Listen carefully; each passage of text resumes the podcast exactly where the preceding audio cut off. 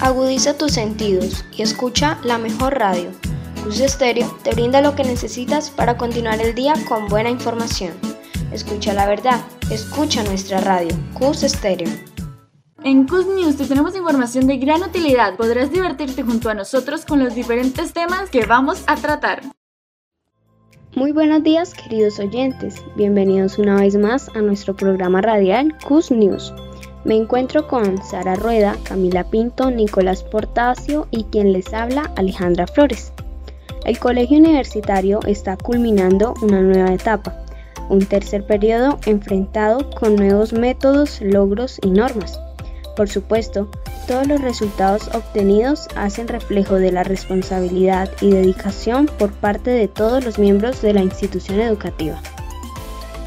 El tercer periodo dio inicio a finales del mes de julio y por medio de este todos los estudiantes y docentes continuaron con la experiencia de estudio virtual debido a la pandemia por el COVID-19. Se sabe que esto ha sido un gran reto para todos y con ello se pone a prueba la eficiencia y responsabilidad de los estudiantes.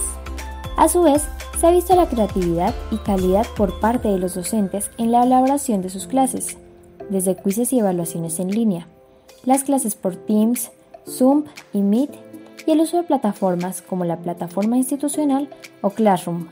Poco a poco se ven reflejados los diferentes resultados y los nuevos aprendizajes.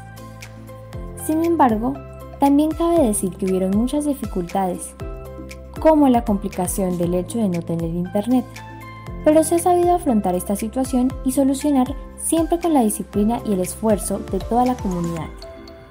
A pesar de las dificultades que viven los estudiantes día a día, se les felicita por sus logros obtenidos y su gran dedicación, demostrando así la gran lucha y la superación de las dificultades, y dándonos a entender que así se llega a las alturas.